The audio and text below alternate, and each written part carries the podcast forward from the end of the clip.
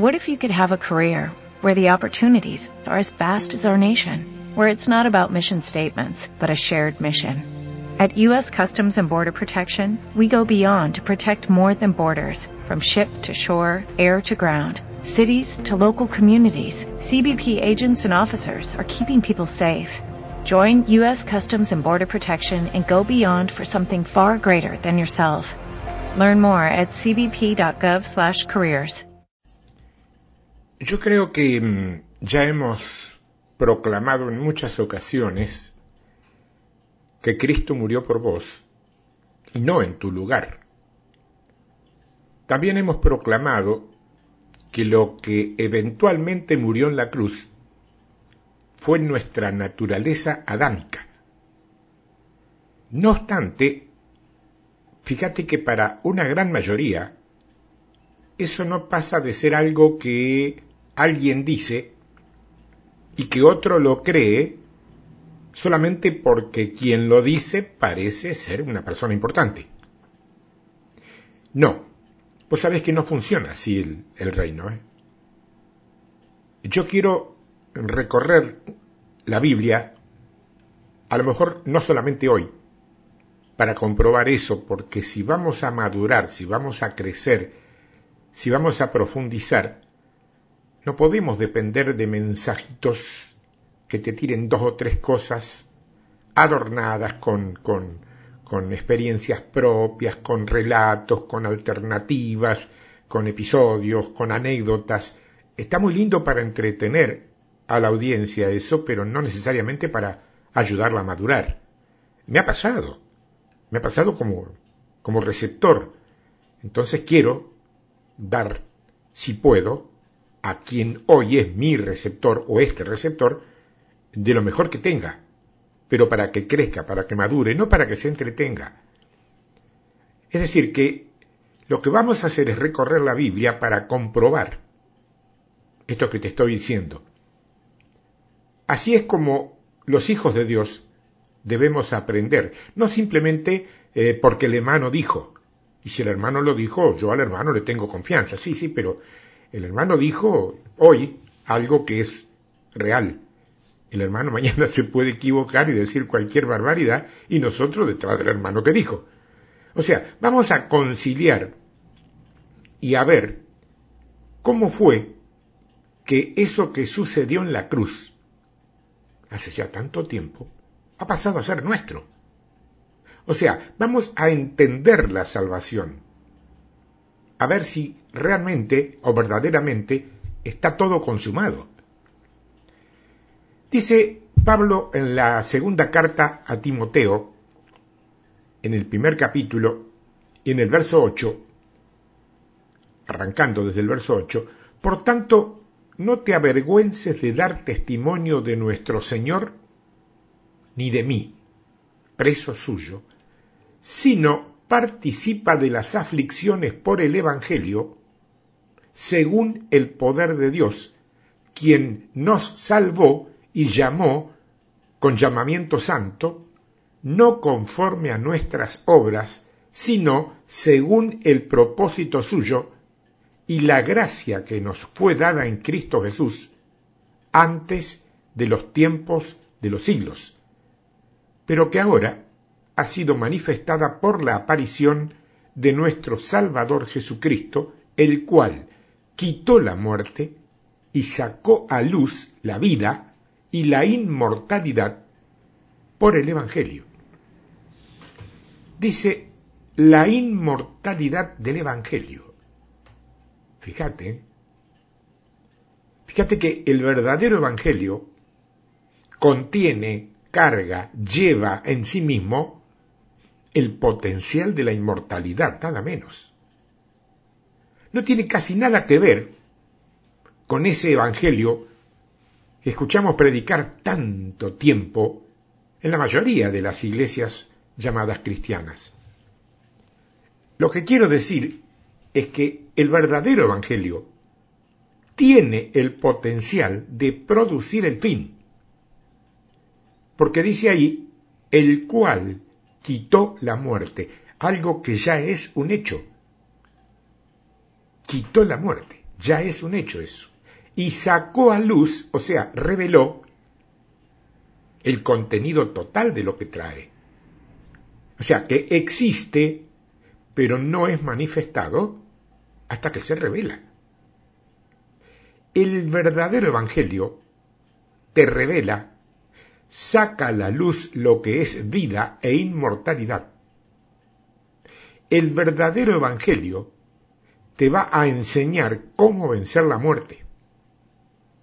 Y esto que parece ser, qué sé yo, un discurso nuevo en el marco de, una predicación del Evangelio, es, sin embargo, apenas la punta de la lanza. ¿Sabe lo que es una lanza? La que usaban los, los indios, los aborígenes para, para atacar, para defenderse.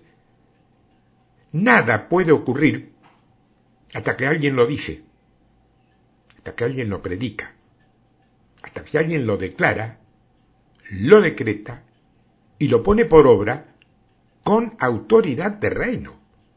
Así es como funciona. Y por eso es que cuando hablamos de un mensaje, tiene que ser un mensaje, lo he dicho estos días, que te pueda dar entrada a otra dimensión. De lo contrario, es un mensaje de entretenimiento más que no te sirve. Y hago hincapié demasiado en la palabra entretenimiento, porque vos y yo sabemos que es lo que más, lamentablemente, lo que más hemos visto últimamente. Sucede que es el tiempo en que los hijos de Dios tenemos que revestirnos, porque ya estamos más que cansados de esta dimensión. Mientras la iglesia tradicional anda a gusto en el cuerpo, en el cuerpo de carne, nosotros estamos disgustados con la caída. Estamos buscando, si somos crecidos y maduros, la próxima dimensión en Dios. La próxima dimensión en Dios. Él dice, redimid los tiempos, apresurad los tiempos. Y te di esta palabra para que veas que la palabra lleva consigo un intento, a ver, mucho más profundo y gravitante que la salvación. Porque la salvación incluye tres tiempos y tres dimensiones.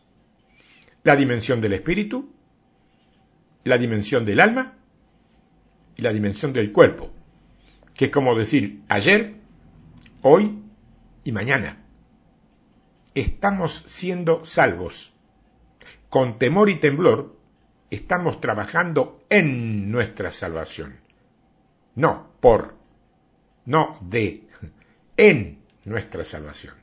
Si logramos reprogramar la computadora del viejo inquilino, veremos la revelación de nuestros cuerpos.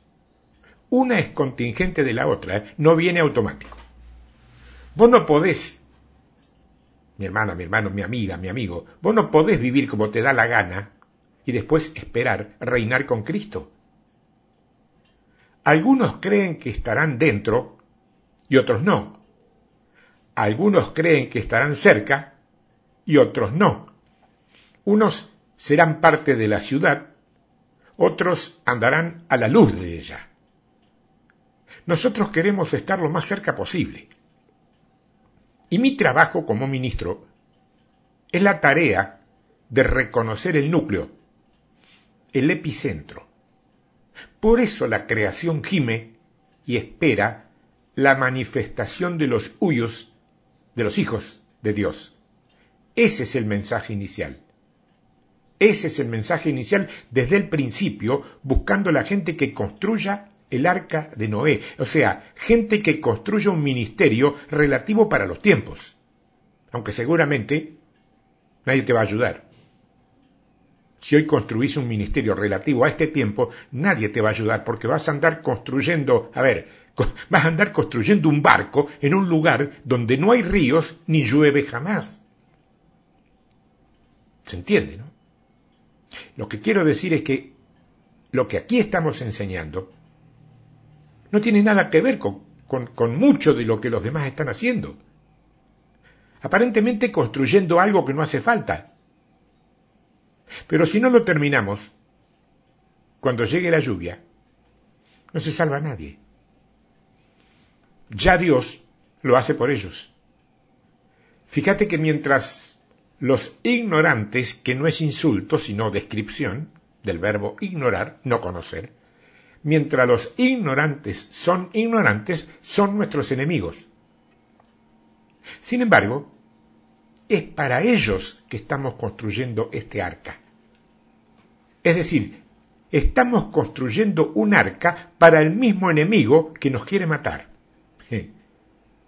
Por su propia ignorancia, ese enemigo tiene recelo y tiene desconfianza respecto a la ayuda que le queremos brindar.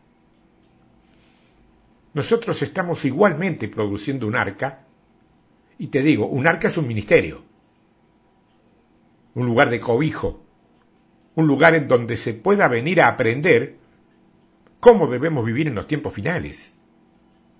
Nada que ver con templos y mucho menos con fiestitas.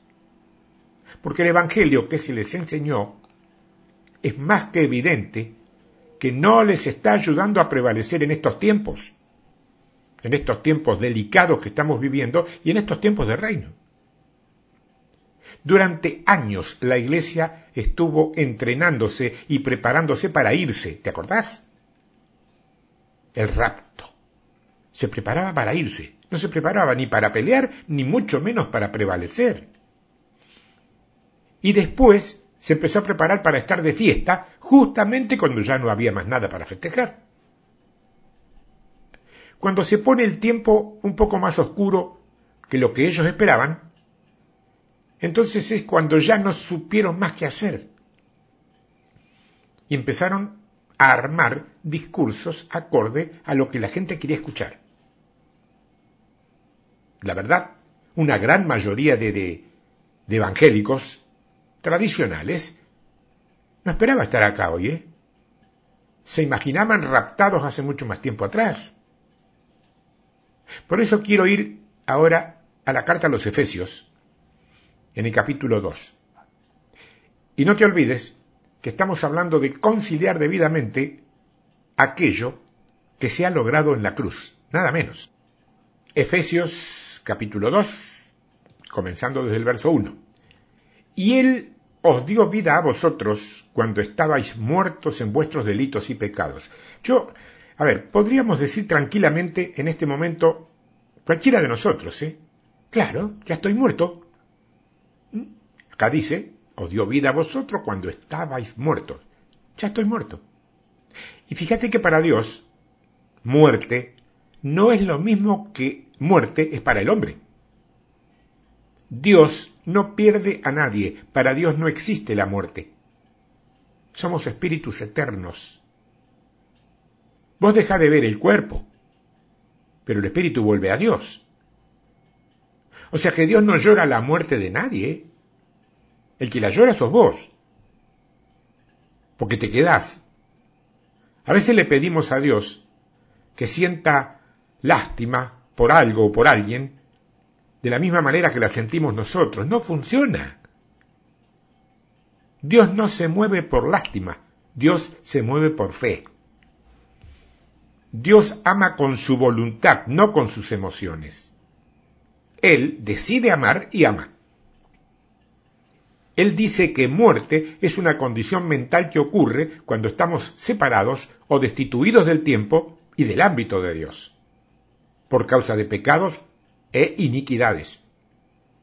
Cuando estamos muertos, o cuando estábamos muertos, mejor dicho, nos dio vida juntamente con Él. Si Él se condujera por emociones, ninguno de nosotros sería ni salvo ni perdonado.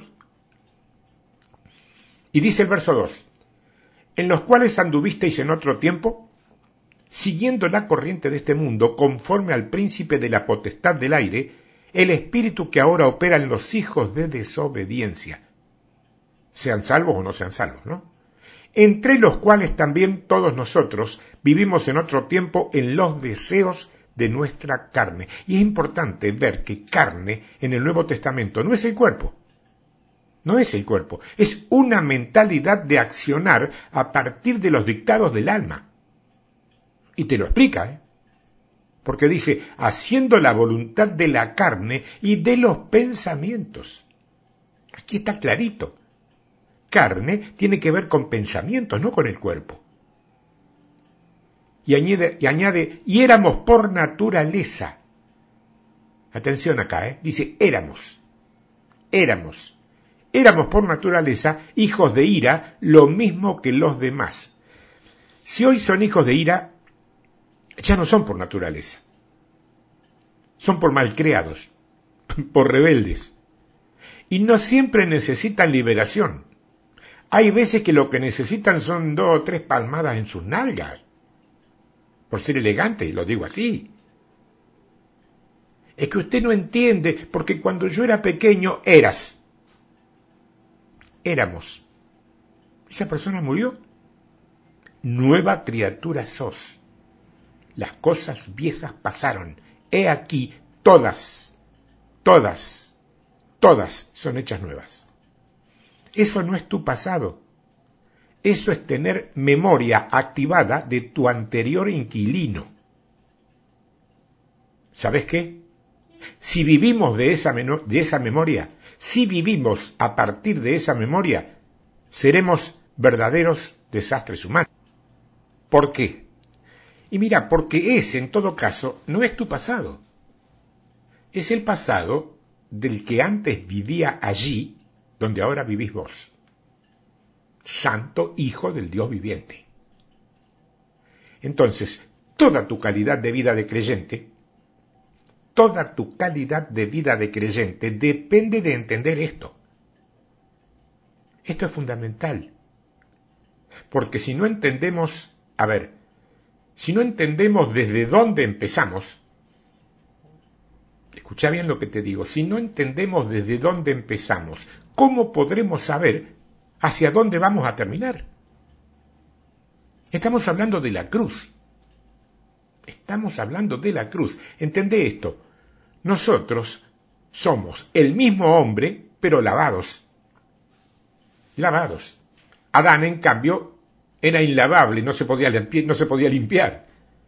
Él no estaba manchado por fuera, era su naturaleza la que estaba manchada. Adán no tenía sanidad para pagar el pecado él. Claro, no hubiera estado tan mal, dirían algunos, ¿no? Pecamos y después borrón y cuenta nueva. Pero, ¿qué cuenta nueva si todos los días estamos llenando la pizarra? Y dice el verso 4, pero Dios, que es rico en misericordia por su gran amor que nos amó, aún estando nosotros muertos, escucha bien esto, ¿eh? estábamos muertos, muertos en pecados, nos dio vida juntamente, nos dio vida juntamente con Cristo, por gracia sois salvos, y juntamente con Él nos resucitó y asimismo nos hizo sentar. Escúchame bien, Hablar de sentarse, vos sabés perfectamente que es hablar de una posición de consumación, de completamiento. Nadie puede sentarse si no termina. ¿Mm? Nadie puede sentarse si no termina primero lo que, ha, lo que ha venido a hacer. Sin embargo, Dios dice, para que el cristiano comience a vivir la vida de un cristiano, primero se tiene que sentar. ¡Wow! O sea que se trabaja desde una posición de completamiento. No se trata de preocuparnos. ¿Quién de ustedes puede añadir a su estatura un codo con preocupación o por preocupación? Nadie. Nadie. Considerad los lirios, que no trabajan ni se preocupan, sin embargo están revestidos con más gloria. Ahí está el detalle. Lo único que va a tener más gloria que Salomón, escucha esto, ¿eh? lo único que va a tener más gloria que Salomón es el último templo. ¿Sabes cuál es el último templo? Vos, nosotros, nosotros somos el templo. ¿Y cómo es la cosa? Estás comparando a los lirios con vos. Y te está diciendo que la forma de obtener la gloria postrera no es con preocupación ni trabajando. ¿Quién de ustedes puede agradar preocupándose o trabajando en todo el ambiente religioso, haciendo tantos sacrificios carnales, de última, para impresionar a Dios. Entonces, claro, nos da el secreto y nos dice, considera los lirios. Pregunto, ¿cómo crecen los lirios? ¿Cómo crecen los lirios? Bueno, mira a tu hijo. Tenés un hijo. Si lo tenés, si no, mira a un hijo de, de un pariente, de un vecino. Mira a tu hijo. ¿Él hace algo para crecer o crece porque así tiene que ser? Aprende. El crecimiento es algo que te acontece, no es algo que vos haces. Los lirios crecen porque absorben nutrientes de la tierra donde están plantados. Y con el mismo procedimiento es que nosotros crecemos, absorbiendo entendimiento y en donde hemos sido colocados. Mientras más entendés, más manifestás. El hombre manifiesta lo que entiende ser. Ya yo soy perfecto, pero solo puedo manifestar la perfección que Él tiene. Me sentó. Dios no te puede dar dominio sobre la tierra a vos sin primero sentarte sobre todo lo que la tierra debe ser. O sea, nosotros estamos acá abajo, luchando contra potestades, contra demonios, cuando en realidad Estamos por encima de los demonios. Pero como según el hombre piensa, el hombre es, así nos pasamos la vida a las patadas con lo que ya está vencido. Dice, en los lugares celestiales con Cristo Jesús. La preposición correcta ahí es en Cristo Jesús. Quizás suene igual, pero es una preposición que denota posición. Posición. En Cristo Jesús. Hay otra palabra para la palabra muerte, que es la palabra necros. La palabra necros. Se usa, a ver, metafóricamente, como destituido de la vida que reconoce a Dios por causa del pecado. Necros. Dice el Señor que nos colocó en lugares celestes.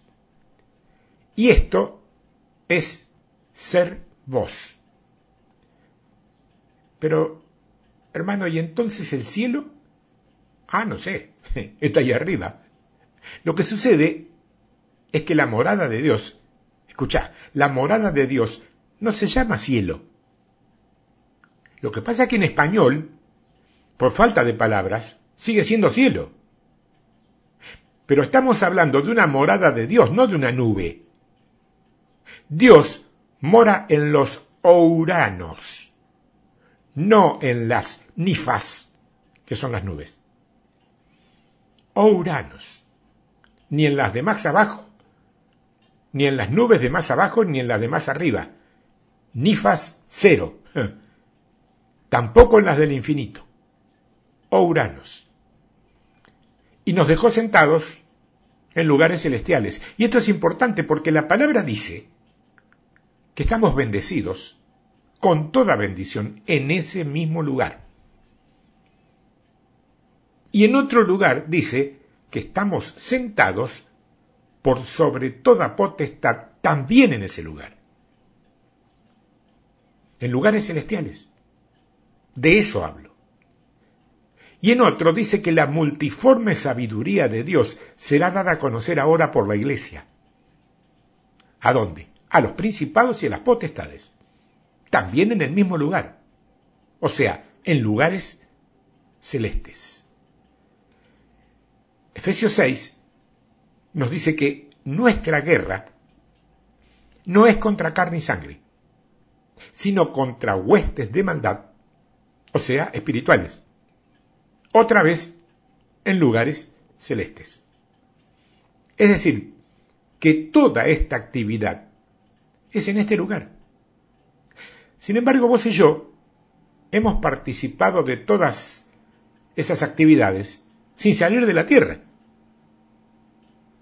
¿Cómo es que para una cosa lo tenemos bien lejos y para otra lo tenemos tan cerca? La guerra que vos tenés siempre te persigue acá, en el planeta. No tenés que salir para ninguna parte. Acá es la guerra, acá. Hoy, mañana y pasado, acá. En Juan capítulo 3, verso 3 dice, respondió Jesús y le dijo, de cierto, de cierto te digo, que el que no naciere de nuevo no puede ver el reino de Dios. Y la palabra de nuevo aquí es el original griego anoten. Anoten es A-N-O-T-H-E-N, anoten. Y significa de arriba, o desde el comienzo, o de un lugar más alto. Y la palabra alto se refiere a calidad, no a elevación.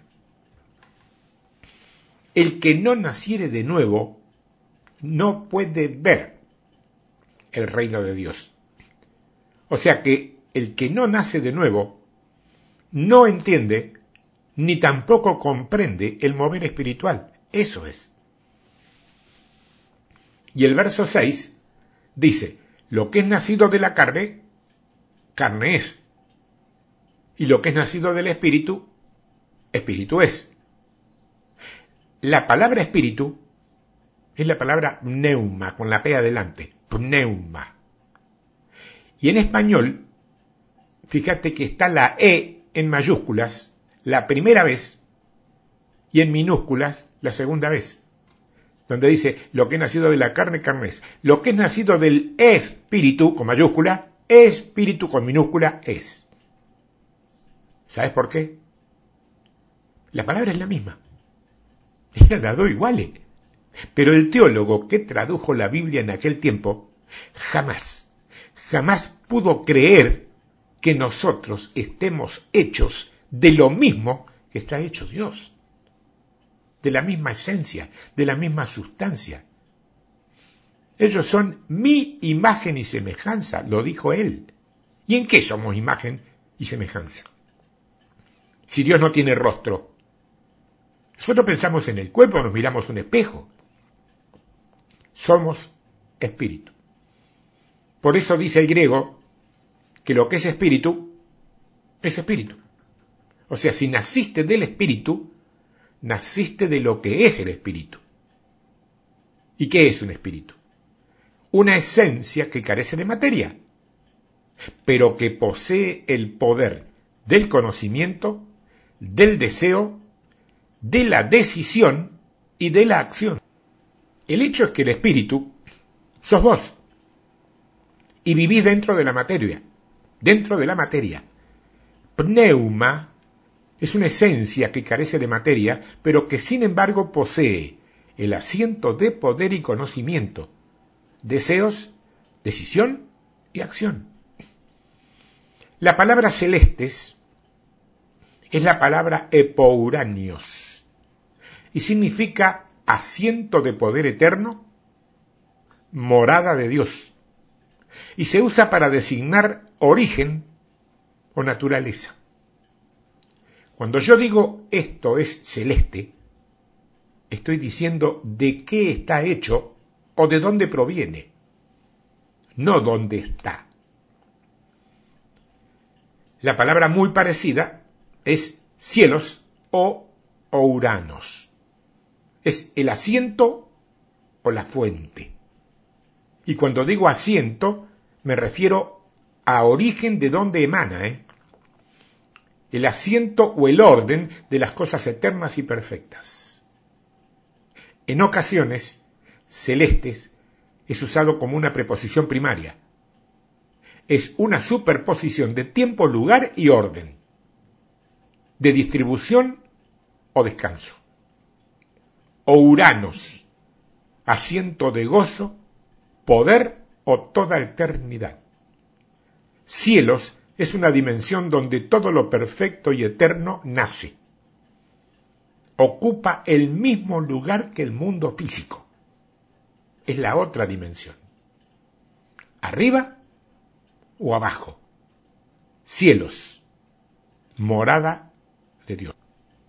Ellos están en el mundo, pero yo no. Yo no. Yo estoy en Uranos. Ellos están en el mundo sanguíneo. Yo nací de nuevo, ellos no. Yo soy el primogénito desde Adán, ellos todavía están en Adán. Ellos todavía van a morir, yo no muero más. Ellos han caído, yo no. Su naturaleza es pecaminosa, la mía no lo es. Dios nos sentó en ese lugar. Escúchame, no solamente nos puso, nos sentó. O sea que ya no hay jornada. Ahí adentro tampoco. Nos sentó en una posición terminada. Y la vamos manifestando según la entendemos.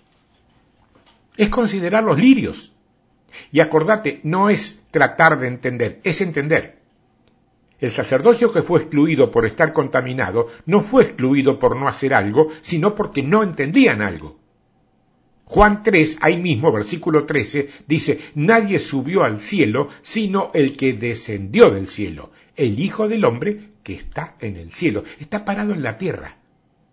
Está diciendo que está en el cielo. ¿Cuántos están viendo que no es cuestión de andar buscándole cinco patas al gato?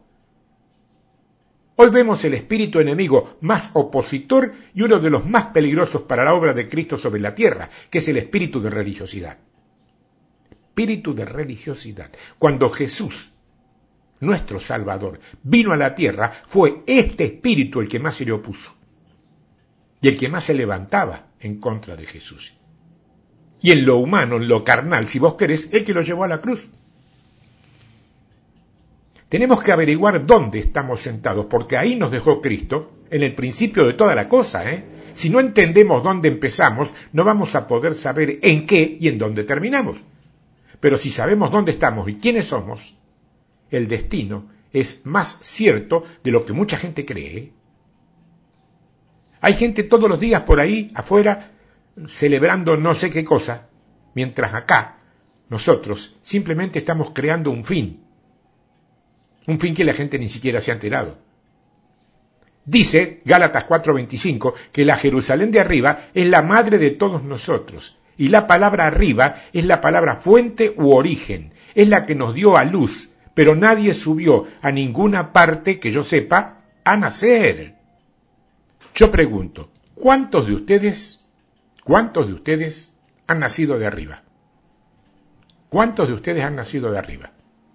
De acuerdo y cuántos subieron por alguna escalera o treparon a alguna clase de, de cielo raso para nacer, o de cielo raro para nacer. Entonces, ¿cómo es que naciste de arriba? Nacimos de un orden superior, de un orden de vida superior. Empezamos a vivir ahora con un principio de vida superior al que teníamos el conjunto de principios que hoy gobiernan nuestra vida es superior al conjunto de principios que antes la gobernaban. Y este conjunto, fíjate que está diseñado para trascender el mundo. Estamos diseñados para vivir en la tierra, pero de este nivel, ¿eh? de este nivel, no del anterior. Estando en este nivel, trascendemos los problemas terrenales, donde las circunstancias ya no dictan nuestras vidas. Esa es la diferencia. Cuando nacemos de nuevo, trascendemos el mundo. ¿Sí lo entendés? Claro, porque según el hombre piensa, el hombre es. A esto lo sabemos. Lo que yo quiero enseñarte es cómo es que estamos aquí para que puedas trascender el mundo. ¿Cómo podés atravesar tus crisis? Es en base a lo que has entendido, no en base a un esfuerzo carnal. En ciertos niveles de crisis, el esfuerzo carnal no vale de nada. Tiene que ser un entendimiento que viene de adentro, es una gracia, no algo que vos has comprado. Es ahí donde están nuestras bendiciones. Es ahí donde está nuestra guerra. Es ahí donde está la sabiduría. Y es ahí donde está el enemigo también. ¿eh? Y nosotros estamos sentados ahí, pero encima de él. Mirá lo que dice Efesios en el capítulo 1 comenzando desde el verso 17. para que el Dios de nuestro Señor Jesucristo, el Padre de Gloria, os dé espíritu de sabiduría y de revelación en el conocimiento de Él, alumbrando los ojos de vuestro entendimiento, para que sepáis cuál es la esperanza a que Él os ha llamado y cuáles las riquezas de la gloria de su herencia en los santos, y cuál la supereminente grandeza de su poder para con nosotros, los que creemos, según la operación del poder de su fuerza, la cual operó en Cristo, resucitándole de los muertos y sentándole a su diestra en los lugares celestiales, sobre todo principado y autoridad y poder y señorío, y sobre todo nombre que se nombra, no sólo en este siglo, sino también en el venidero. ¿Dónde dice que nos sentó? Sobre. Sobre. Efesios capítulo 2, verso 6. Y juntamente con Él, con Cristo, nos resucitó y asimismo nos hizo sentar en los lugares celestiales con Cristo Jesús. O sea que si Él está por encima, nosotros también. Ahora escucha, mientras que para vos el llegar a lugares celestiales solamente se consigue por medio de una levitación literal de la tierra, para él, o para todos, el resto es otra cosa. Pero para vos, si crees eso, todo el tiempo que vos vivís literalmente sobre la tierra, Satanás va a estar encima tuyo. Estará sobre vos. Porque para que Satanás esté debajo de tus pies, como dice la palabra que tiene que estar, tenés que creer que estás en lugares celestiales ahora. No después, ahora. O sea que en verdad no es que bajamos a Satanás. Satanás está abajo desde hace muchísimo tiempo. O desde siempre. Lo que necesitamos es elevarnos nosotros a nuestra posición correcta. Eso es entender tu muerte. Nosotros vamos arriba y ahí nos colocó Cristo. Nos sacó de un lugar y nos puso en otro. Pero nos dejó la computadora. Y como nosotros estábamos acostumbrados a vivir por la computadora, ni cuenta nos dimos que Él se fue. Eso es lo que está pasando. Que la Iglesia por tantos años proclamó que Cristo salva y Cristo sana, pero nadie, pero nadie te explicó que lo creímos por fe, porque algo aconteció en esta vida, fuimos cambiados, nacimos de nuevo, no podemos negar nuestra experiencia, pero tampoco podemos vivirla plenamente porque no entendemos cómo fue. No entendemos el cómo. Sabemos el qué, pero no entendemos el cómo. Entonces hemos expresado en el nombre de Cristo eh, algo mediocre, que es inferior a lo que Cristo nos dejó como herencia. Por eso creamos religión, para cubrir todos los huecos que no podíamos explicar. Y dice ahí en el verso 6, juntamente con él nos resucitó. Y la palabra allí es suneyeiro. Suneyeiro. Y la raíz sun denota unión con, que incluye las propiedades o composición de. ¿Estamos? O sea que es una unión con alguien, no por cercanía ni por parentela, sino porque estamos hechos de lo mismo era la oración de Cristo. ¿Te acordás? Que ellos sean uno con nosotros como yo soy contigo. O por ahí decía que si me has visto a mí, ya has visto al Padre. Se le contestó la oración en la salvación cuando Él fue y preparó el lugar, el lugar que Él preparó en la cruz, es Cristo. Emanuel, el único lugar en donde los hombres y Dios pueden morar juntos volvió a hacer que el ámbito de Dios, el GAN, el GAN, fuera disponible para el hombre. Y en Cristo, Dios y los hombres pueden morar juntos. Cristo es el huerto. Cristo es el huerto. En Cristo Jesús, Dios y los hombres moran juntos. Solo hay una salvación. En la tierra hay dos hombres, no mil. En la tierra hay dos hombres, no mil. Dos el primer Adán y el último Adán. El primer hombre, el segundo hombre. Y todos los hombres que hubieron entre Adán y Jesús son extensiones del primero. Esa es tu muerte. Y no es física, ¿eh? es espiritual. Y no es tiempo de finales este. Por más que veas todo oscuro, este es tiempo de comienzos. Es tiempo de comienzo. Vamos. Yo voy en la misma dirección que vos. ¿eh? ¿Querés acompañarme? ¿O te parece que queda muy lejos donde vamos? Tiempo de entender tu muerte. ¿La habrás entendido? Espero que sí. Dios te bendiga. Eh, tiempo de victoria arroba yahoo.com.ar, tiempo de victoria arroba gmail.com. Hasta la semana que viene, si Dios quiere. Tiempo de entender tu muerte. Volvelo a escuchar una, dos, tres, cuatro, cinco veces. Cuando lo entiendas, vas a entender tu muerte.